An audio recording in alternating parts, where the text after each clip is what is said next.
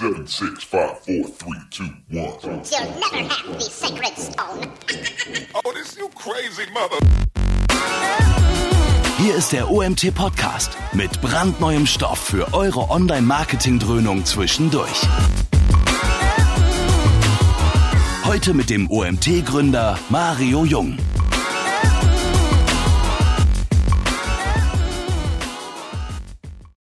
Guten Morgen. Heute äh, mal aus Berlin.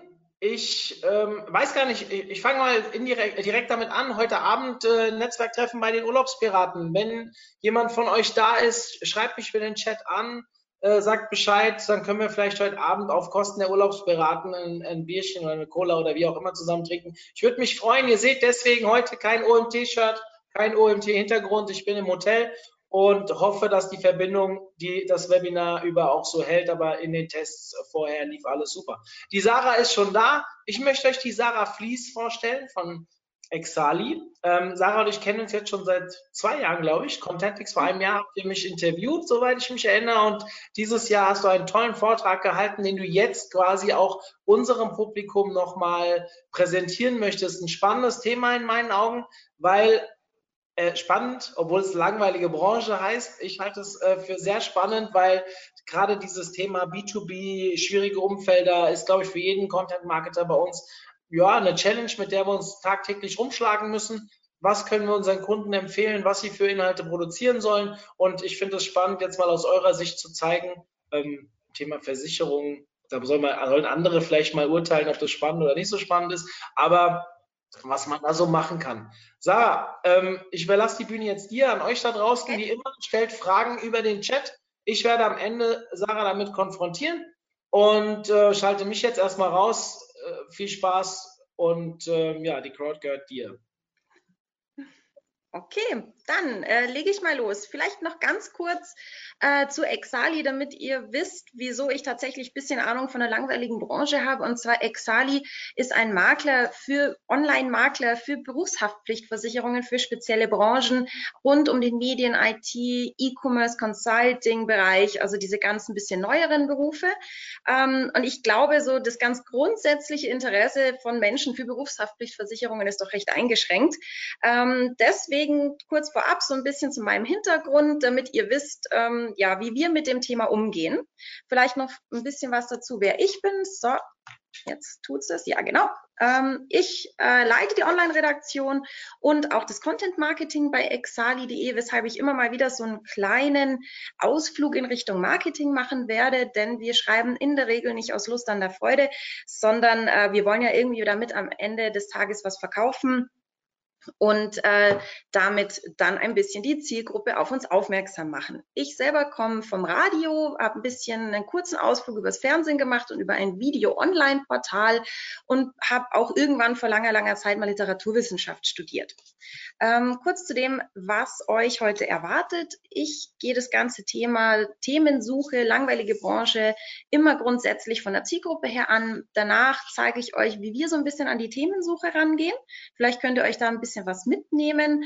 Ähm, ich gebe euch so ein bisschen Tipps, äh, die ich gesammelt habe, wie man Geschichten, die man mal gesammelt hat, spannend aufbereitet und äh, werde auch ein bisschen was ähm, aus der exali.de Praxis zeigen, ein bisschen zeigen, wie wir mit Content arbeiten, was das für uns auch gebracht hat in der Vergangenheit, ein bisschen Zahlen ähm, offenlegen. Und ja, dann äh, würde ich sagen, legen wir mal los. Ich habe es schon mal ganz kurz angesprochen, das ganze Thema immer Themensuche von der Zielgruppe her angehen. Ähm, denn ich weiß schon, was ich erzählen will. Also in meinem Fall zum Beispiel will ich erzählen, Berufshaftpflichtversicherungen sind wichtig und wir sind toll. Ähm, aber ganz grundsätzlich muss ich ja mal wissen, wer soll diese Geschichte denn hören? Denn nur wenn ich weiß, wen ich erreichen will und wer es hören soll, kann ich das Ganze auch spannend aufbereiten, damit die Zielgruppe auch erreicht. Das heißt, bevor ich ein Thema suchen kann, muss ich wissen, wen ich erreichen will. Ähm, wie mache ich das? Wir können uns da auch ein bisschen was vom Marketing abschauen. Ich weiß nicht, ähm, oft ist Content und Content Marketing und die ganze Marketingabteilung oft sehr eng verknüpft und im Marketing arbeitet man mit Personas. Ähm, ich denke, den meisten wird es ein Begriff sein. Das sind so ein paar Figuren, die ihr euch ausdenkt tatsächlich aufgrund eurer Erfahrungen, wie eure Zielgruppe aussieht. Ähm, und ihr malt da tatsächliche Personen. Und da spielen Sachen mit rein wie Alter, Bildungsschicht? Richtet ihr euch an den Endkunden oder tatsächlich ähm, seid ihr im B2B-Bereich? Wo im Web ist der unterwegs? Also wer seine Zielgruppe kennt, weiß, welche Geschichten ihn interessieren könnten. Und es ist natürlich auch entscheidend für die Ansprache, denn wenn man sich an irgendwelche Vorstände richtet, ist die Ansprache natürlich eine andere, als wenn man sich an irgendwelche Kids richtet, die die tollsten, neuesten Turnschuhe kaufen sollen. Neben den ganzen Fakten, die diese Personas mit sich bringen, ist natürlich auch interessant, wo steckt denn der Leser? Also das ist so ein, so ein Marketing-Funnel, ich denke, den kennen die meisten auch. Ähm, ganz oben in dem türkisen Bereich sind die Menschen unterwegs, die wahrscheinlich noch nicht mal wissen, dass es, dass sie das brauchen, was ihr anzubieten habt, die Dienstleistung, das Produkt. Ähm, in unserem Fall sind es tatsächlich die Leute, die sich noch nicht wirklich mit dem Thema Absicherung beschäftigt haben. Und es geht dann eben immer weiter runter, bis im gelben Bereich sich die Leute befinden, die sich eigentlich schon ziemlich sicher sind, dass sie das haben wollen, was ihr anbietet, ähm, die ihr im Prinzip nur noch davon überzeugen müsst, dass dieses bitte bei euch kaufen sollen. Und das sind diese Sachen, die ich mir anschauen muss, bevor ich überhaupt an die Themenfindung gehe. Das ist so Grundlagenarbeit. Wenn ich die auslasse, werde ich mit meinen Themen wahrscheinlich ziemlich sicher an der Zielgruppe vorbeisteuern. Und dann ist es die ganze Arbeit nicht wert. Das heißt, wir gehen jetzt mal theoretisch davon aus, wir haben unsere Hausaufgaben gemacht und haben uns rund um die Zielgruppe schlau gemacht und haben auch schon ganz konkrete Vorstellungen, wen ich erreichen will. Tja, ähm, jetzt ist es so, ich weiß, wen ich erreichen will und ich weiß, was ich sagen will, aber letztendlich interessiert deine Botschaft niemanden. Wenn ich jetzt zu euch komme und euch ein bisschen was über Berufshaftpflichtversicherung erzähle, dann werdet ihr mir wahrscheinlich nicht zuhören, weil das ein Thema ist, mit dem habt ihr euch nicht, nicht befasst. Maximal kann ich euch da abholen, wenn ihr wirklich gerade euch mit dem Thema berufliche Absicherung beschäftigt, aber nicht, wenn ihr irgendwie ähm, euch über Startup-Finanzierung Gedanken macht. Dann bin ich da bei euch falsch. Das heißt, was mache ich? Also jetzt beim Content Marketing. Wir arbeiten mit Geschichten es, inzwischen ist es ein alter Hut, jeder kennt's, äh, jeder kennt die Theorie, ähm, aber nur weil es ein alter Hut ist, heißt es nicht, dass es nicht funktioniert. Denn mit Geschichten verknüpfen wir Information mit Emotion und das ist, was es im menschlichen Gehirn relativ gut funktioniert und relativ gut haften bleibt. Dinge, die mit Emotionen verknüpft sind, funktionieren einfach besser, merken sich Menschen besser und erreichen Menschen besser ähm, als reine Fakten und Informationen. Und das nutzen wir im Content Marketing aus, um die Botschaft, die wir letztendlich trocken wie es ist, an Land bringen wollen, zu übermitteln, brauchen wir Geschichten. Und jetzt sind wir mittendrin im Webinarthema, wie finde ich Themen? Welche Art von Geschichten suchen wir? Das ist schon mal das allererste. Welche Arten von Geschichten gibt es? Und ich kann, brauche ja nicht nur Blogartikel, ganz schnöde, ähm, aus meiner Sicht Blogartikel schreiben, sondern ich kann ja ganz unterschiedliche Geschichten erzählen. Ich kann äh, tagesaktuelle Geschichten aufgreifen. Jetzt zum Beispiel für uns war jetzt die DSGVO ein, ein tagesaktuelles Thema oder der Uploadfilter. Das sind alles so tagesaktuelle Geschichten, die es in vielen Branchen gibt, bei denen man in vielen Branchen einen Anknüpfungspunkt finden kann. Für uns zum Beispiel DSGVO ist ein Thema, lässt sich ähm, über die Berufshaftpflichtversicherung stellenweise gut absichern. Deswegen passt es gut zu unserer Zielgruppe. Die DSGVO interessiert unsere Zielgruppe, denn wir sind ja mit Selbstständigen und Unternehmern und Freelancern haben wir so in der Zielgruppe und für die war das jetzt in den letzten Monaten definitiv ein heißes Thema. Auch juristische Themen lassen sich ähm, gut aufgreifen. Auch da habe ich euch später noch ein Beispiel, wo es um eine Abmahnung ging, wo es uns selber erwischt hat äh, bei Exali. Das Thema haben wir einfach verarbeitet. Rund um das Thema Abmahnung sind wir wieder nah an der Zielgruppe, aber nach wie vor ein gutes Stück weit weg vom Thema Versicherung, ohne dass das Thema Risikoabsicherung dabei komplett verloren geht. How-to-Anleitungen funktionieren immer noch so einigermaßen, auch wenn man davon inzwischen schon Unmengen liest. Was ein bisschen besser sogar noch funktioniert, sind diese How-to-Not-Anleitungen, also was du auf keinen Fall machen solltest, funktioniert tatsächlich in letzter Zeit noch ein bisschen besser. Dann ganz klassisch, ganz klassisch Listen.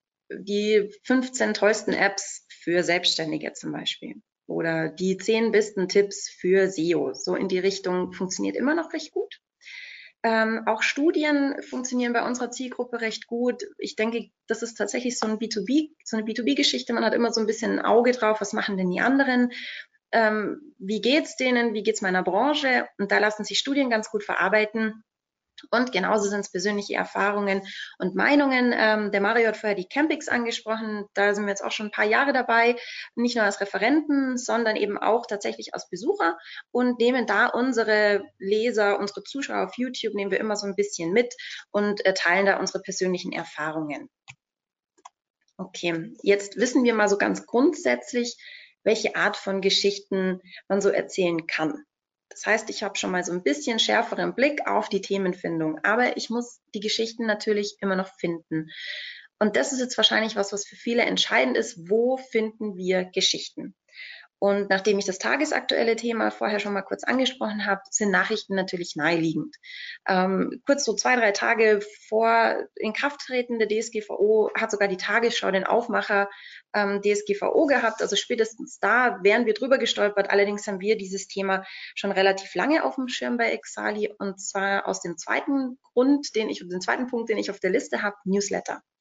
Das ist für uns ein ganz, ganz wichtiges Tool. Wir haben extrem viele Newsletter abonniert, die unsere komplett, unsere Redakteure alle immer bekommen.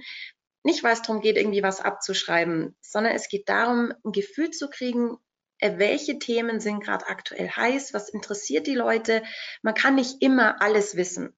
Ähm, und da ist es ganz gut, wenn man sich so ein Netzwerk quasi aus Newslettern aufbaut, aus denen man sich dann auch Inspiration ziehen kann, wo man auch sicher geht, dass man gewisse Themen, die die Branche einfach bewegen, nicht übersieht.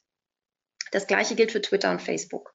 Wenn ich gut vernetzt bin, ich habe zum Beispiel den Vorteil, mein Chef, der Ralf Günther, dem gehört sozusagen unser Exali Business Profil, der ist auch privat sehr, sehr gut vernetzt. Und ähm, wir schauen auch ab und zu mal auf seine private Pinnwand, weil wir doch da in diese, da ist jetzt, kommt uns jetzt die Filterblase ein bisschen zum Vorteil gereicht uns an der Stelle, weil wir dadurch auch auf Themen finden, relativ früh, bevor sie jeder hat. Also wenn man sich eine gute Twitter-Gemeinde aufbaut und mit ähm, Branchenleuten auf Facebook vernetzt, hat man da auch ganz gute Quellen, aus denen man sich Geschichten ziehen kann. Das gleiche gilt für Blogs wenn man sich so ein bisschen schlau googelt, jetzt in unserem Fall zum Beispiel Online-Marketing-Blogs oder sowas, da gibt's äh, meistens schon irgendwo besagte Listen, wo man sich ein bisschen orientieren kann, ein bisschen durchlesen kann. Auch da bekommt man ein ganz gutes Gefühl dafür, ähm, was gerade so los ist. Äh, was dazu kommt noch, ist der Pressebereich von Branchenunternehmen. Damit meine ich nicht, um Gottes Willen, bitte keine Pressemitteilungen irgendwie copy-pasten, das ist super langweilig. Aber man kann sich natürlich Informationen raussuchen, die für einen persönlich interessant sind. Also ich kann ein Beispiel nennen. Ähm, Link 11, das ist so eine Datenrettungsfirma, die haben immer super interessante Studien ähm, und dort nehmen wir uns dann Infos raus, die jetzt zum Beispiel unsere Zielgruppe betreffen. Also wie teuer ist so eine DDoS-Attacke im Schnitt oder so. Solche Informationen kann man sich aus Pressebereichen von Branchenunternehmen ganz gut ziehen. Und was da auch sehr praktisch ist, viele Unternehmen haben inzwischen auch verstanden, dass eine Pressemitteilung alleine reichlich wenig aufgegriffen wird und liefern deswegen Grafiken und Bildmaterial dazu, die man verwenden kann. Und da hat man gleich zwei Fliegen mit einer Klappe, weil man muss sich nicht lang drum kümmern, selber eine Grafik zu erstellen. Und ähm, was für uns auch ganz spannend ist, ist Statista.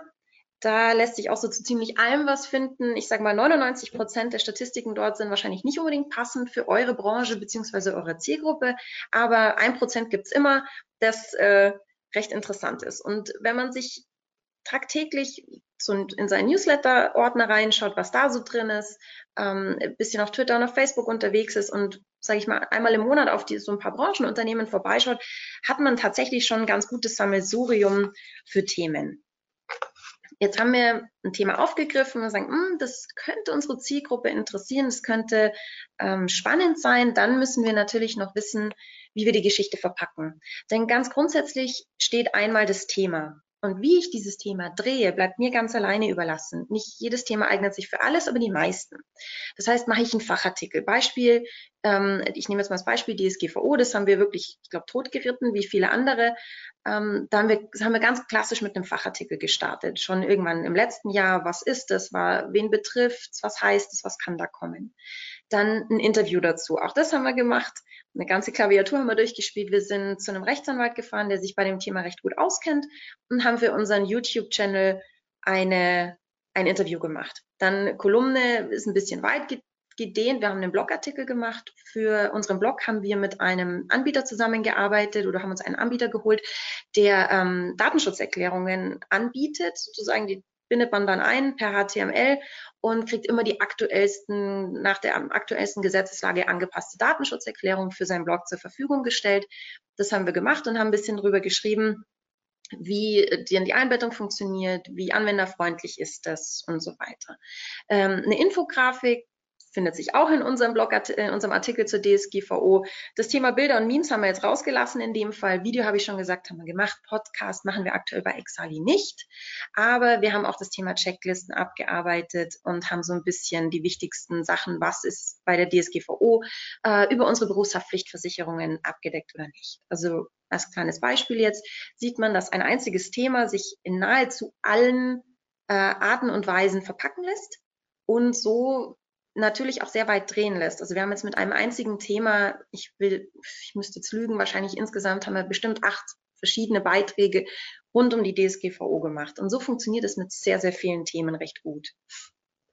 Ähm, wenn ich das Ganze dann so weit mal zusammengezurrt habe, dass ich weiß für wen, dass ich weiß was, dass ich weiß wie, dann kommt es natürlich auch darauf an, wo das heißt, ich muss mir auch bei meiner Themenfindung schon so ein bisschen Auge drauf haben, wo will ich es denn weitergeben? Denn das entscheidet natürlich auch die Ansprache. Jetzt als Beispiel bei Exali, wir haben uns dafür entschieden, wir haben auf Exali selbst eine Infobase nennt sich das. Das ist so ein tatsächlich so ein Info-Content-Bereich, um, wo es rund um Themen geht, die Selbstständige und Freelancer und Unternehmer interessieren.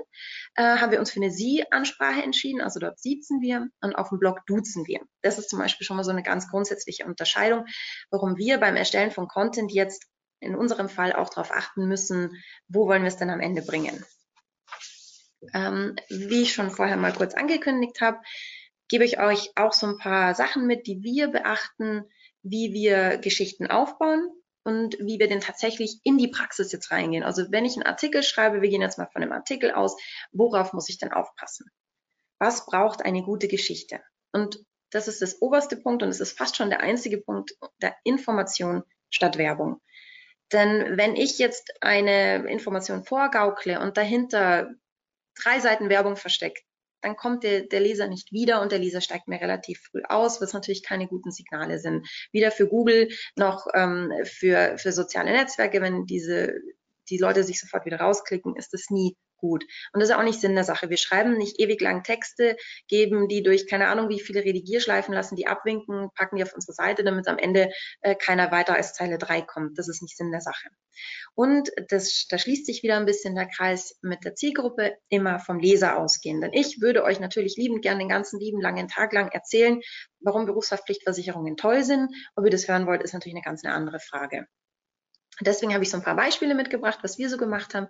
Wir haben zum Beispiel jetzt dieses mit dem Föhn, dieses Bild, Pfui Klischee, Tech-Konzern IBM geht mit sexistischer Werbekampagne baden. Ähm, dabei ging es darum, dass die, das IBM wollte eigentlich so Frauen in Tech-Berufe ziehen und hat so eine Kampagne gestartet, dass Frauen eben Hack a Hairdryer ähm, zeigen sollen, was sie denn aus Föhn zu machen. Und da war natürlich der Aufschrei riesengroß, weil sexistisch und Frauen können mehr als nur mit einem Föhn und so weiter und bla bla. Da ist natürlich die, der Dreh zur Versicherung relativ klar, denn auch Medienagenturen können sich bei uns absichern. Das kommt dann so am Ende noch mit. Und wenn euch sowas mal passiert, könnt ihr euch absichern. Das ist so die, die Schiene, die wir immer fahren. Wir erzählen quasi die komplette Geschichte legen den Schwerpunkt auf die Geschichte und wenn es passt, manchmal passt, machen wir noch so einen kleinen Versicherungsdreh am Ende, um quasi den Leser, wir haben ja diesen Funnel von vorhin in Erinnerung, immer so ein bisschen weiter nach unten zu drücken. Dann, was bei uns zum Beispiel super gut funktioniert, ist dieses SEO wird zur Kasse gebeten, 250.000 Euro Schadenersatzforderung für Unnatural Links. Da haben wir jetzt den Vorteil, dass wir eigene Geschichten haben das ist ein aktueller Fall von uns, oder ganz aktuell ist er nicht mehr, schon, glaube ich, zwei Jahre oder so alt. Ähm, ein SEO hat ähm, Unnatural Links für einen Kunden aufgebaut. Heute würde man sagen, Harakiri-mäßig, in keine Ahnung wie viel Tausende davon, ist abgestraft worden, hat, ähm, die Seite ist abgestraft worden, die haben es nicht überrissen, dass sie um die Aufhebung dieser Penalty bitten müssen und haben deswegen natürlich wahnsinnige Verluste eingefahren. Das Ganze ist dann irgendwann hochgegangen ähm, und ein Gutachter äh, wurde eingeschaltet und die erste Forderung, die diesem SEO zugestellt wurde, waren 250.000 Euro Schadenersatz. Ähm, das ist ein Fall, den haben wir schon öfter auch mal als Gastartikel veröffentlicht, weil der wirklich in der Branche auf recht viel ähm, ich möchte sagen, Unverständnis und Gelächter getroffen ist, was natürlich für uns wieder gut ist, weil die Leute werden auf uns aufmerksam. Und so versuchen wir, das sind eben so ein paar Beispiele, immer mehr Informationen statt Werbung unterzubringen, aber natürlich immer nah an unserer Zielgruppe zu bleiben und nah an unserem Thema. Die zwei Sachen muss man irgendwie verbinden. Wir haben uns bei Exali dafür das die Überschrift genommen Chancen und Risiken. Das heißt, wenn wir ein Thema finden und sagen, hm, das wäre jetzt eventuell interessant, dann schauen wir immer, ist es entweder eine Chance, also hier wie der erste hier mit diesen Tipps bringst du deinen Webshop an die Spitze der Suchmaschinencharts. Das würden wir als Chance bezeichnen. Und Risiken ist jetzt eher dieses äh, SEO-Thema zum Beispiel. Und wenn es in diese Oberkategorie reinpasst, dann verwalten, verwenden wir das und ähm, nutzen das bei uns und im Content-Bereich. So, jetzt gehen wir noch ein bisschen weiter in die Praxis. Wenn ich mich jetzt an meine Tastatur setze, auf was muss ich aufpassen? Und da ist es tatsächlich, Überschrift ist die halbe Miete. Denn wir müssen auch immer überlegen, wie erreichen wir unsere Zielgruppe, wie seeden wir unsere Artikel. Und da sind soziale Netzwerke immer ein recht guter, ein recht guter Ansatz, den man nutzen kann. Und da ist tatsächlich die Überschrift das absolut Entscheidende, um überhaupt mal einen Klick zu generieren. Danach muss man schon auch noch überzeugen, aber wenn die Überschrift schon nichts taugt, dann ist es, dass derjenige klickt, relativ unwahrscheinlich. Ähm, deswegen weg Interesse, versprich eine Lösung. Was witzigerweise besser funktioniert, sind ungerade Zahlen als gerade Zahlen. Also fünf Tipps funktionieren besser als sechs Tipps. Warum auch immer. Sieben funktionieren besser als acht. Äh, Tipps und Anleitungen, habe ich schon gesagt, funktionieren ganz gut. Noch besser funktionieren tatsächlich mittlerweile, so solltest du es nicht machen. Ich glaube einfach, weil diese Tipps und Anleitungen schon ziemlich durchgenudelt sind. Und was wichtig ist, ist nicht zu viel zu verraten in der Überschrift. Ich habe ein Beispiel mitgebracht bei mir aus der Redaktion. Wir hatten eine Studie über ITler. Und äh, einer der Redakteure hat die Überschrift geschrieben, 96 Prozent der ITler sind mit ihrem Job zufrieden. Ja, das ist jetzt an und für sich ja schön und cool und das freut uns. Aber es ist eine abgeschlossene Information. Das heißt, die Wahrscheinlichkeit, dass da jemand klickt, ist so, geht so, würde ich sagen. Ich habe die Überschrift dann geändert in, in dieser Branche verdienen ITler am meisten. War meiner Meinung nach das deutlich klickstärkere die deutlich klickstärkere Überschrift, einfach aus dem Grund, weil da natürlich noch eine Information dahinter steckt, die ich in der Überschrift noch nicht mitgebe. Das heißt, derjenige, wenn sich derjenige für das Thema interessiert, ist die Wahrscheinlichkeit, dass er klickt, recht groß. Und ähm, kurz um den Bogen zu spannen zu dem Thema, zu dem Wo finde ich Themen, das war eine Studie rund um ITler und ich muss ja nicht diese Studie wieder beten. Da kann der Leser auch auf die Seite des Unternehmens gehen, sondern ich suche mir aus der Studie ein paar interessante Fakten raus und schreibe meinen eigenen Artikel dazu. Und so war das eben in diesem Fall, haben wir uns dann auf das Thema, in welcher Branche verdienen ITler besonders gut gestürzt. Ähm, wenn ich jetzt meine Geschichte habe, einen guten Einstieg gesch geschaffen habe, muss ich natürlich auch schaffen, dass der Leser dranbleibt. Denn die Aufmerksamkeitsspanne im Internet ist äh, tatsächlich nicht ganz so groß und wir wollen natürlich den Leser möglichst weit in den Artikel reinziehen. Das heißt, ich habe eine gute Überschrift, dann brauche ich einen guten Teaser. Das ist für, ich denke, die meisten wissen es, aber das ist so dieser obere Absatz, der die Leute wirklich in den Artikel ziehen soll. Und da ist auch wichtig, auch hier nicht zu viel zu verraten. Und die Leute nicht schon quasi mit einem Teaser und einer abgeschlossenen Information wieder nach Hause schicken. Ähm, was auch super gut funktioniert, um die Aufmerksamkeit zu erhalten, sind Listen innerhalb des Artikels irgendwie Bullet Points, machst ein paar Absätze, bringst Bullet Points unter. Ganz wichtig sind auch Zwischenüberschriften, weil die Leute, wenn sie anfangen, ein bisschen das Interesse zu verlieren, noch querlesen. Und wenn ich querlese, bleibe ich eventuell an einer guten Zwischenüberschrift nochmal hängen. Das heißt, für euch, die Leute bleiben länger auf eurem Artikel, klicken sich vielleicht sogar weiter. Ähm, Bilder und Memes funktionieren nach wie vor besonders gut. Ähm, Grafiken auch, die kann man entweder selber erstellen, habe ich für euch am Ende noch äh, einen Link äh, oder man kann, das machen mittlerweile auch viele, die per HTML einbinden ähm, von anderen Quellen, die stellen die oft genau dafür zur Verfügung, um eben eingebunden zu werden, funktioniert auch immer recht gut.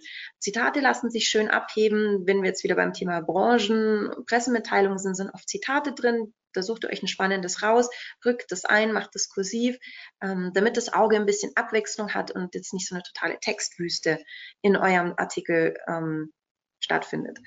Und äh, dazu gehört natürlich auch das Thema Infoboxen. Äh, wir haben uns das einfach von unserer IT ein bisschen programmieren lassen, also hellblaue Infoboxen, die so ein bisschen ähm, für Auflockerung im, im Artikel sorgen. Ähm, jetzt geht es ein bisschen noch mehr in die Praxis von exali.de. Ich zeige euch, was bei uns gut funktioniert hat. Ähm, damit sich das Bild ein bisschen abrundet von dem, was ich euch jetzt im Theoretischen ähm, so erzählt habe. Denn meistens schreiben wir den Content, eben nicht nur zum Spaß, sondern aus SEO-Sicht, aus Conversion-Gesichtspunkten und so weiter. Deswegen habe ich euch im Hintergrund hier nochmal diesen Funnel eben aufge mit auf die Folie gepackt und die Artikel sind auch so angeordnet, ähm, wo sie die, die Ansprache finden. Sprich, im oberen Bereich haben wir uns gekümmert um Vertragsthemen wie jetzt Haftungsbeschränkung in Projektverträgen oder ähm, auch das Thema Scheinselbstständigkeit. Das war jetzt im Jahr äh, 2016, 2017 war das auch ein Riesenthema. Hier befinden wir uns ganz oben im Funnel. Wir sollten auch versuchen, in unserem Themenmix alle Bereiche so ein bisschen abzudecken. Sprich, wer sich um die, ums Thema Haftungsbeschränkung oder Scheinselbstständigkeit kümmert, hat vermutlich noch nicht so viel Ohr für eine Berufshaftpflichtversicherung. Ist auch nicht ganz so schlimm. Wenn der bei uns ist, der ist mit unseren Farben schon mal vertraut, der, der kennt das Logo irgendwo her. Wir gehen jetzt davon aus, wenn er sich denn dann mal auf die Suche macht und im Funnel weiter nach unten rückt, dass wir zumindest einen gewissen Wiedererkennungswert haben. Ähm, die Eurozeichen, die ihr neben den Artikeln seht, zeigen an, wie sehr diese Artikel auf eine Conversion eingezahlt haben. Also wie viel Seitenwert ähm, hat dieser Artikel Seitenwert bedeutet, dass in derselben Sitzung, nachdem dieser Artikel gelesen wurde, bei uns noch ein Kauf ausgeführt wurde. Ähm, und das zeigt recht gut zum Beispiel das Thema ähm, hier Abmahnung, Fotoabmahnung, da habe ich vorher kurz erzählt, juristische Themen. Äh, da sind wir abgemahnt worden für ein Bild, das wir verwendet haben. Das haben wir gekauft tatsächlich, äh, haben die Lizenzbedingungen des Bildportals vollkommen erfüllt und haben trotzdem eine Abmahnung bekommen. Äh, wir dachten, das wäre wieder so eine Blanko-Abmahnung, wo irgendwie ein Rechtsanwalt mal die Druckermaschine angeschmissen hat und einfach mal äh, quer durch Deutschland durch abmahnt und wollten vor Gericht, weil wir das Bild gekauft hatten, wir hatten die Lizenzbedingungen erfüllt, wir hatten alles gemacht, wie es sollte und wollten es so nicht von sitzen lassen. Ähm, letzten Endes hat es uns tatsächlich erwischt. Der Richter war der Meinung, dass die Lizenzbedingungen des Bildportals nicht ausreichend wären. Ähm, und wir wurden quasi dringend vom Richter darauf hingewiesen, wir sollten uns doch einigen mit der Gegenseite, denn er würde im Falle eines Urteils gegen uns entscheiden wir haben uns dann beraten, was wir machen sollen und haben uns dafür entschieden, tatsächlich uns zu vergleichen. Denn äh, wenn der Richter gegen uns entschieden hätte, hätte sich das vermutlich noch eineinhalb bis zwei Jahre hingezogen, bis wir in die nächste Instanz tatsächlich hätten gehen können oder bis wir in der nächsten Instanz vielleicht ein besseres Urteil hätten bekommen können und hätten äh, dem Rechtsanwalt so irgendwie die Möglichkeit gegeben, unseren Fall quasi anderen Leuten vor die Nase zu halten und zu sagen, hier hat es auch funktioniert, deswegen zahlt besser, sonst seid ihr auch dran. Das ist ein Thema, das ist schon sehr nah bei unserer Zielgruppe und sehr nah bei unserem Produkt. Ähm, denn auch Abmahnungen lassen sich über die Berufshaftpflichtversicherung absichern. Dann, wie ich vorher schon gesagt habe, das DSGVO-Thema war bei uns, ist bei uns riesig gewesen, jetzt in 2018. Der erste Artikel war eben dieses alle wichtigen Infos auf einen Blick, den habe ich vorher schon mal kurz erwähnt.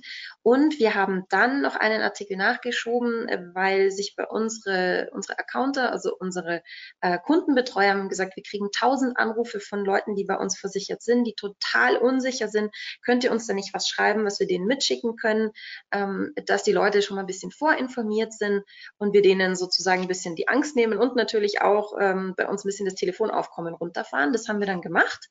Und ähm, erstaunlicherweise war das einer der erfolgreichst konvertierenden Artikel bei uns. Und man muss dazu wissen, eine Berufshaftpflichtversicherung kauft man natürlich nur einmal und keine zweimal. Das heißt, der Artikel, der eigentlich dafür gedacht war, unser Accounting ein bisschen zu entlassen und unsere Kunden zu informieren, hat letztlich tatsächlich viele neue Kunden mit an Land gezogen und ist jetzt im Jahr 2018 äh, nach dem DSGVO-Grundlagenartikel unser zweitbest geklickter Artikel ähm, und der, der am häufigsten nachvollziehbar an einer Conversion beteiligt war. Und hier sieht man jetzt quasi die Bandbreite an Themen, die man für sein eigenes Unternehmen nutzen kann, wo wir zum Teil nah dran sind an der Berufshaftpflichtversicherung, zum Teil weit weg ähm, und trotzdem eine Themenspektrum hat, das die Zielgruppe gut erreicht. Und so kann sich sozusagen ein Themenspektrum rund um eine Branche aufbauen, die an und für sich überhaupt nicht so interessant ist, aber für den Leser ähm, doch einen großen Mehrwert bietet und am Ende auch für das Thema Conversion einen guten Beitrag leistet. Ich habe, das ist eine recht aktuelle Folie, die hatte ich auf der äh, Campix logischerweise noch nicht dabei. Da war das ganze DSGVO-Thema noch nicht so heiß, wie es jetzt in den letzten Wochen war. Ähm, aber ich habe noch ein anderes Beispiel, das tatsächlich auch zeigt, wie wir sehr weit weggehen können von dem Thema Berufshaftpflichtversicherung und trotzdem erfolgreiches Content Marketing damit machen können. Ähm, und zwar Bundestagswahl und Berufshaftpflicht. Wie passt es zusammen? Eigentlich gar nicht. Ähm, denn wir haben da für unsere Versicherung grundsätzlich mal keinen Ansatzpunkt gefunden. Aber wir haben gemerkt, das interessiert die Zielgruppe extrem, das Thema. Und wir haben eine recht gute Zusammenarbeit mit dem ähm, VGSD in München, ist der Verband der Gründer und Selbstständigen in Deutschland, glaube ich, äh, ausgesprochen. Ähm, die kümmern sich wirklich um super um diese ganzen heißen Themen. Die machen große Lobbyarbeit für Selbstständige. Und mit denen haben wir uns zusammengetan und haben uns dem Thema Bundestagswahl angenommen. Wie hat das Ganze ausgeschaut? Wir haben im April 17 vier Videos so als Hinführung zur Bundestagswahl gemacht und haben da so Themen aufgegriffen, die aktuell in der Diskussion oder damals aktuell in der Diskussion waren, die für die ähm, Bundestagswahl wahrscheinlich gar nicht unentscheidend waren, weil sich die verschiedenen Parteien da positioniert haben und die logischerweise für Selbstständige und Unternehmer extrem entscheidend waren und haben da sozusagen eine Grund, Grundinformation gelegt, worum geht es bei dem Thema Arbeitslosenversicherung, äh, Krankenversicherung und so weiter. Haben da sozusagen eine Grundlage geschaffen und sind vor der Wahl ähm, wieder nach München zum VGSD gefahren und haben uns angeschaut, welche Partei steht bei welchem Thema für was. Sprich, wenn ich jetzt die SPD wähle, CDU, CSU, wen auch immer, was wähle ich denn da? In diesen Themenbereichen, die für mich interessant sind. Das hat wahnsinnig gut funktioniert. Wir haben dann, als dieses Gezittere losging, gibt's Jamaika, gibt's nicht Jamaika, haben wir aus den sechs Videos ähm, eine, eine Resterampe, habe ich es genannt, gemacht und haben quasi diese sechs Videos einmal umgeschnitten und haben alles reingepackt, was eben die Jamaika-Parteien betrifft und haben da noch mal ein Video gemacht, was wäre denn, wenn jetzt Jamaika käme. Das hat ewig lang wahnsinnig gut funktioniert. Und das Gleiche haben wir dann gemacht, als äh, das als GroKo feststand, haben wir da auch noch mal ein, ein Thema gema äh, draus gemacht, sozusagen. Das seht ihr in dem Screenshot ganz unten. Das ändert sich für Selbstständige. Und so haben wir quasi rund um die Bundestagswahl aufgesetzt, haben relativ mit wenig Aufwand viele Videos produziert. Wir sind einfach mit der Kamera nach München gefahren, haben uns da mal ein paar Stunden ins Büro gesetzt äh, beim VGSD und haben das gefilmt und geschnitten und haben relativ viel Content produziert, der tatsächlich weit weg vom Thema Berufshaftpflicht ist aber ich zeige euch gleich noch zwei Screenshots von unseren YouTube-Zahlen, die zeigt, die zeigen, dass es tatsächlich viel gebracht hat, auch für uns ganz generell. Ähm, und zwar auf der linken Seite seht ihr den Zugewinn an Abonnenten, sprich wer sozusagen immer oben obendrauf noch kommt. Äh, und wie ihr seht, hat es natürlich die Ausschläge gegeben zu dem Zeitpunkt, als wir uns mit diesen Themen tatsächlich intensiver befasst hatten. Aber die, die Grafik geht so sukzessive nach oben. Also man sieht, dass wir nachhaltig profitieren von dem, was wir dort aufgebaut haben. Und wenn man jetzt oben die Zahlen auf der linken Seite anschaut, äh, verlorene Abonnenten 29, das ist natürlich ein Risiko, das man immer eingeht. Wenn man auf seinem, in dem Fall jetzt unserem YouTube-Channel, sehr, sehr viel Tipps und Tricks rund ums Business für Selbstständige macht, was wir zuvor hatten, bisschen Berufshaftpflichtversicherung und kommt dann mit einem Thema äh, Bundestagswahl um die Ecke, verliert man natürlich erstmal Leute. Aber genauso funktioniert es auch, wenn du äh, die Leute mit dem Thema Bundestagswahl zu dir ziehst und kommst dann mit Tipps und Tricks für Selbstständige um die Ecke.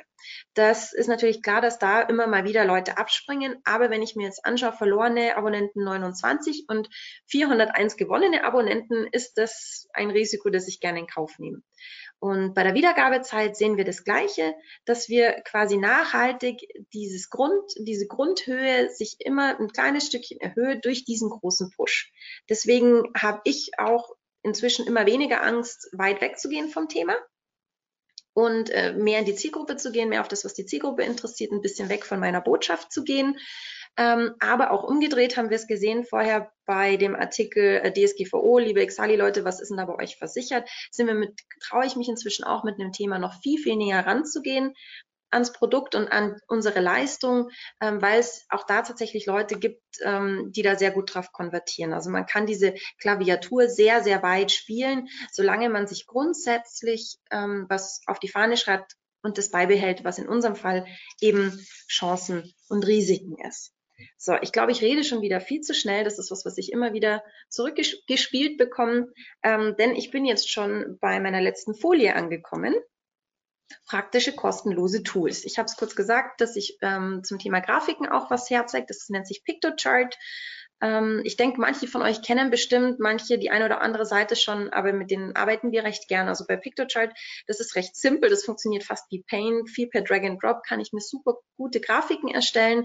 Ähm, da ist dann unten zwar so ein kleines, ja, so ein kleiner Werbe, Werbefooter drin, aber mich persönlich stört es nicht weiter. Ähm, dann Memes erstellen ähm, funktioniert recht simpel. Was da wichtig ist, Urheberrecht beachten. Weil ähm, nur weil tausend Leute irgendwie ein Homer Simpson Meme erstellen, ist es noch lang nicht erlaubt. Äh, die Wahrscheinlichkeit, dass, du, dass man dafür eine Abmahnung bekommt, ist natürlich gegeben. Deswegen ist es am besten, ich suche mir Seiten aus, auf denen ich lizenzfreie beziehungsweise unter Creative Commons Lizenzen Bilder bekomme und mache mir daraus ein Meme. Da bin ich zumindest ein bisschen mehr auf der sicheren Seite, so ganz hundertprozentig auch nicht. Ähm, dann das Thema Füllwörter und Passivkonstruktionen checken. Da bin ich jetzt nicht so viel drauf eingegangen, nur so einen kurzen Schwenk ins Journalistische. Ein Text liest sich einfach besser, er wirkt persönlicher, wenn ich weniger Füllwörter drin habe, so wie eigentlich, ja, äh, insbesondere, das sind so Wörter, die den Text quasi unnötig aufblähen. Ähm, wenn ich die raushau, liest er sich besser, zieht den Leser besser durch. Und das Gleiche gilt für Passivkonstruktionen. Also ähm, die Zeitung ist gelesen worden, ist halt einfach nicht so sozusagen, es ist keine so schöne Konstruktion, das ist eine Passivkonstruktion und das ähm, schmeißt den Leser, kegelt den schneller mal aus dem Text. Deswegen kann man seinen Text einfach dort reinhauen ähm, und hat dann so ein Gradmesser, woran muss ich dann noch so ein bisschen feilen. Ähm, wir hatten das Thema Abmahnung, Bilder. Es gibt kostenlose Bildportale, die gefüttert sind mit Bildern, die ich lizenzfrei verwenden kann, sogar ohne Urheberrechtsnennung. Dazu sei gesagt, dass ich nie hundertprozentig sicher sein kann. Also selbst bei uns, wo ich, wie ich euch erzählt habe, hat es uns erwischt, obwohl wir es gekauft haben, das Bild. Genauso ist es bei kostenlosen Bildern. Ähm, die Leute, die die Bilder dort hochladen, garantieren, dass sie die Rechte an dem Bild haben und die Rechte sozusagen freigeben dürfen. Aber es ist natürlich nicht gesagt, dass dort nur Bilder sind, die tatsächlich urheberrechtsfrei sind. Deswegen ähm, muss man immer mit ein bisschen Vorsicht genießen. Aber böse gesagt, man kommt nicht aus. Wenn man auf Nummer sicher gehen will und garantiert keine Abmahnung haben möchte, dann muss man die Bilder selber schießen. Ähm, und da denke ich, ist es mal einfach eine betriebswirtschaftliche Kalkulation böse gesagt, ich äh, stelle ein Sparschwein auf den Tisch und schmeiß für jedes Bild, das ich mir von diesen Bildportalen nehme, da zwei Euro rein und damit ist die nächste Abmahnung äh, sozusagen mal gegenfinanziert, böse gesagt, weil ähm, eine Garantie gibt's nicht. Und äh, zum Thema Video noch. Ähm, wir haben mit äh, Lightworks heißt es angefangen. Das ist ein Schnittprogramm, das ist kostenlos und hat eine sehr, sehr gute, ähm, umfangreiche, kostenlose Version. Mit dem kann man gut mal anfangen. Wir arbeiten inzwischen mit ähm, Premiere Pro, weil es für uns einfach besser funktioniert. Aber mit dem Lightworks kann man super gut einsteigen und auch der Umstieg von Lightworks, wenn man sich dann ähm, zum Beispiel jetzt eben für Premiere Pro oder ein anderes Schnittprogramm entscheidet, ist auch nicht so schwer weil die Logik und der Aufbau dieser Schnittprogramme grundsätzlich mal ähnlich sind.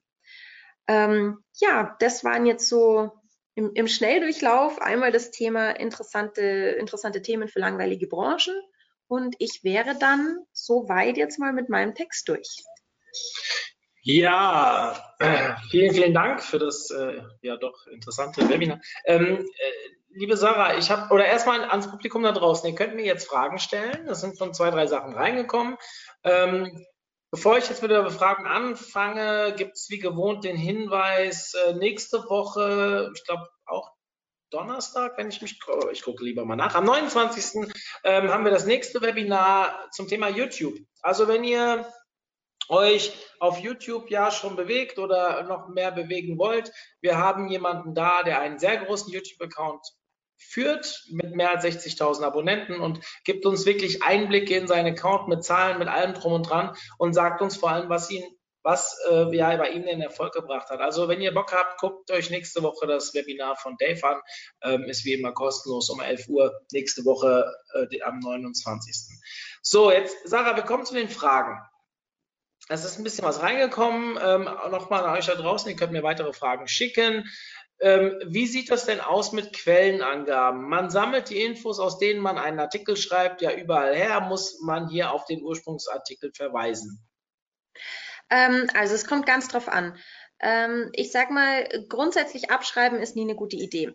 Aber ähm, jetzt sagen wir mal DSGVO, da gibt es wahrscheinlich eine Million Artikel. Und natürlich zieht man sich Informationen aus manchen Artikeln. Ähm, wenn jetzt irgendwas exklusiv vorhanden ist, sprich, jemand hat sich die Mühe gemacht, hat sich dorthin gesetzt, ähm, hat zum Beispiel ein Interview mit jemandem geführt, dann wäre es einfach nur fair, darauf zu verweisen. Äh, im, im, Urheberrecht ist es so, dass wenn man sich mit einer Quelle auseinandersetzt äh, und, und sich inhaltlich damit befasst, dann darf man das unter Quellenangabe. Ähm, das ist so ein bisschen schwammig, deswegen machen wir das einfach immer so eine Fairness-Geschichte.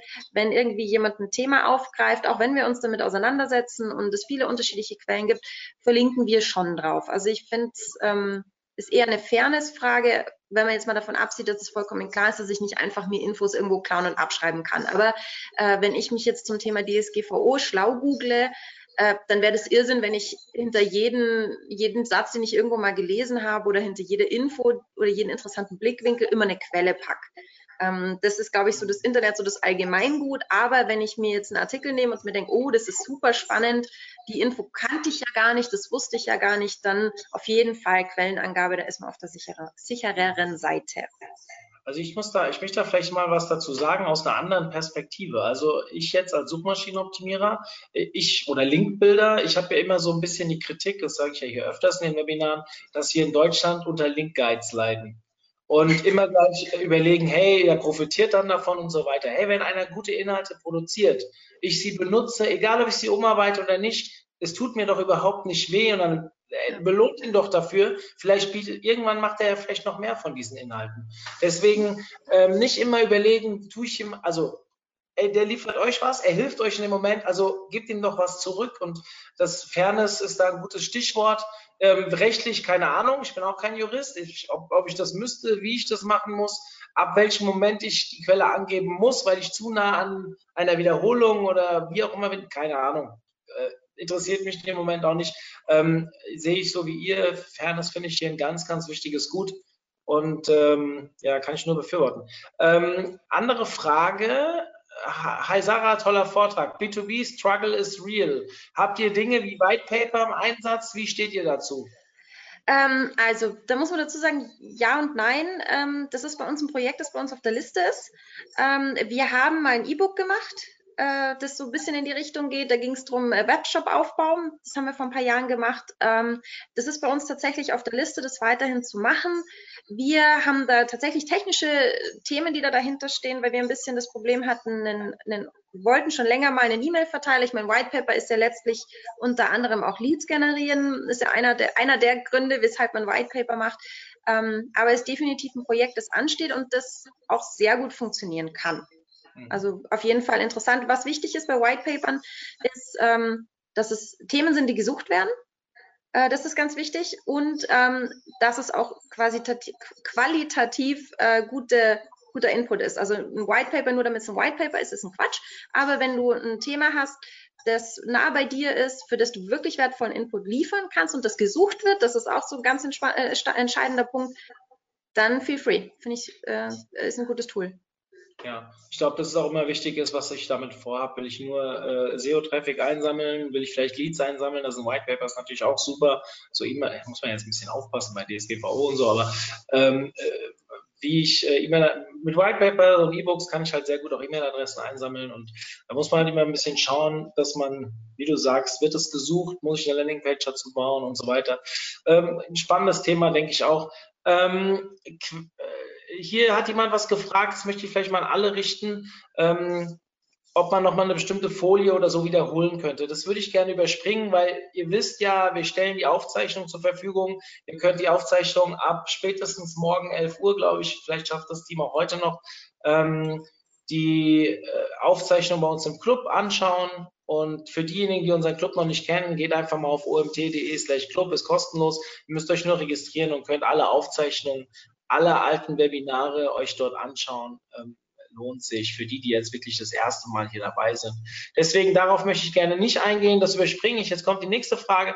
Ähm, wir haben die unterschiedlichsten Zielgruppen. Berufseinsteiger, Absolventen, Berufserfahrene. Mit Abitur, mit Studium, mit Ausbildung, Jobsuchende, nicht auf äh, nicht Jobsuchende, dann aber auch Kunden. Sollte man das eingrenzen oder breit gefächert für jeden Content liefern? Du hast ja am Anfang so ein bisschen über Personas gesprochen. Ich denke, ähm, vielleicht sagst du noch mal zwei, drei Worte dazu. Mhm. Äh, ganz kurz äh, wegen der Wiederholung der Folie noch, ihr könnt mir auch, meine E-Mail steht eh da, ihr könnt mir auch gerne E-Mail schreiben. Also auch nach dem, nach dem Campings-Vortrag kam noch so die eine oder andere Frage per E-Mail. Schickt mir einfach eine E-Mail, wenn noch irgendwas nicht ganz klar war.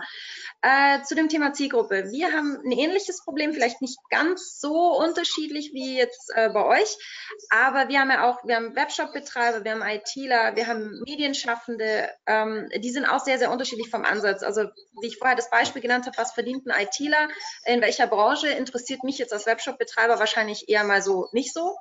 Ähm, deswegen, wir fahren die Taktik, dass wir dass wir uns aufteilen, dass wir den, den, die Kraft, die wir haben, aufteilen. Wir machen, sage ich mal, 60 Prozent Artikel, die vermutlich alle interessieren, sprich so Business-Artikel, ähm, und dann den restlich richten wir uns direkt an die Zielgruppe. Also ich würde immer mischen. Ich würde nicht versuchen, die Person zu finden aus der Zielgruppe, weil dann schießt du an 90 Prozent deiner Zielgruppe vorbei.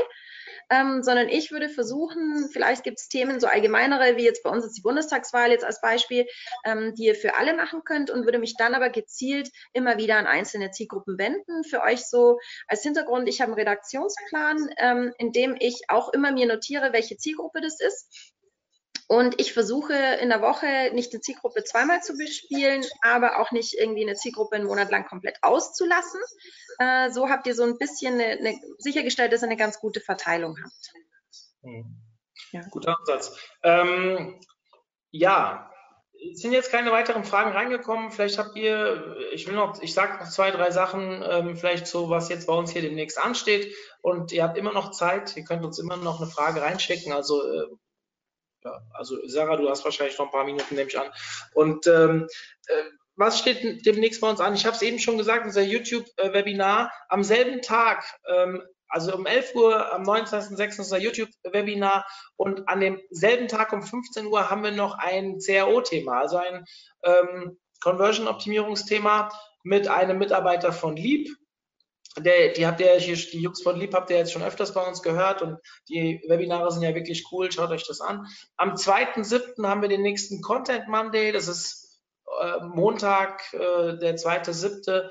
Denkt bitte dran und dann schaut bitte einfach mal rein. Wir haben im Juli noch ganz, ganz viel geplant und richtig coole Sachen. Der äh, Stefan Zisch, der bei uns die fortgeschrittenen SEO-Seminare mitleitet, ähm, macht was zur Google Search Konsole, wir haben was zum Local SEO. Also schaut mal rein, jetzt im Endspurt zu unserer Konferenz und da möchte ich vielleicht auch noch zwei Worte zu sagen. Ihr wisst, der Early Bird ist leider ausgelaufen. Ähm, da wird es auch keinen, äh, keine Verlängerung oder so mehr geben. Wir haben relativ viele Tickets jetzt verkauft ähm, und glauben, dass es dieses Jahr auch voll wird. Dementsprechend, äh, ja, wenn ihr Bock habt zu kommen, am 2. Juli werden wir mit der Timetable online gehen. Die Abstimmung, also alle, die im Early Bird ein Ticket gekauft haben, durften ja abstimmen, welche Vorträge kommen sollen. Die Abstimmung ist gelaufen. Ich kann euch dazu noch nicht sagen, weil ich es mir tatsächlich noch nicht angeschaut habe. Aber wir werden Ende des Monats die Speaker informieren, die dabei sind und die, die leider nicht dabei sind. Und werden am 2.7., spätestens 3.7. mit der Timetable online gehen. Weil es haben extrem viele gefragt, dass sie halt ohne Timetable äh, ihre Chefs nicht überzeugen können, zur Konferenz zu kommen, damit ihr planen könnt. Anfang Juli steht alles. Und ich würde mich echt freuen, wenn ich euch am 7.9. dann in Wiesbaden begrüßen könnte. Denkt dran, dieses Jahr äh, wird es wahrscheinlich das erste Mal voll und die Tickets wird es nicht bis zum letzten Tag geben. So, es ist keine Frage mehr reingekommen. Liebe Sarah, ich möchte mich bei dir bedanken. Es war ein toller Vortrag. Ähm, und ja, ich denke, auch mein Team hat mir ein positives Feedback reingeschossen über Skype. Also vielen, vielen Dank. Und das möchte ich gerne auch so weitergeben. Dementsprechend, ähm, ja, wir bleiben in Kontakt. Wir sehen uns wahrscheinlich nächstes Jahr bei der Content oder Epic. Ja. Und dann können wir überlegen, ob wir dann wieder, ähm, hier kommt noch ein bisschen Lob rein, das gebe ich dann auch nochmal so weiter. Ähm, ja, und an euch da draußen eine schöne Restwoche. Für die zwei, drei, die mir geschrieben haben, dass sie heute in Berlin sind, cool. Denkt dran, äh, das geht bis ca. 22 Uhr und ich habe gehört, die, die, äh, hier ist eine große Messe momentan unterwegs in Berlin und es gibt die eine oder andere Afterparty. Also äh, ich glaube, heute wird es spät. Also wenn ihr Lust habt, schließt euch an. Ich und mein Kollege Sascha, kennt ihr auch von unseren Clubtreffen, sind heute in Berlin unterwegs und wir würden uns freuen, wenn das eine oder andere OMT-Clubmitglied mit uns, kann ich das so sagen, steil geht. Ähm, Sage ich jetzt mal so. Können wir das an mein Team, das bitte aus der Aufzeichnung rausschneiden? Ja? Ähm, nicht, dass die falschen Gerüchte entstehen. In diesem Sinne, Sarah, dir eine schöne Restwoche auch, schönes Wochenende. Ebenso. Ich bin raus.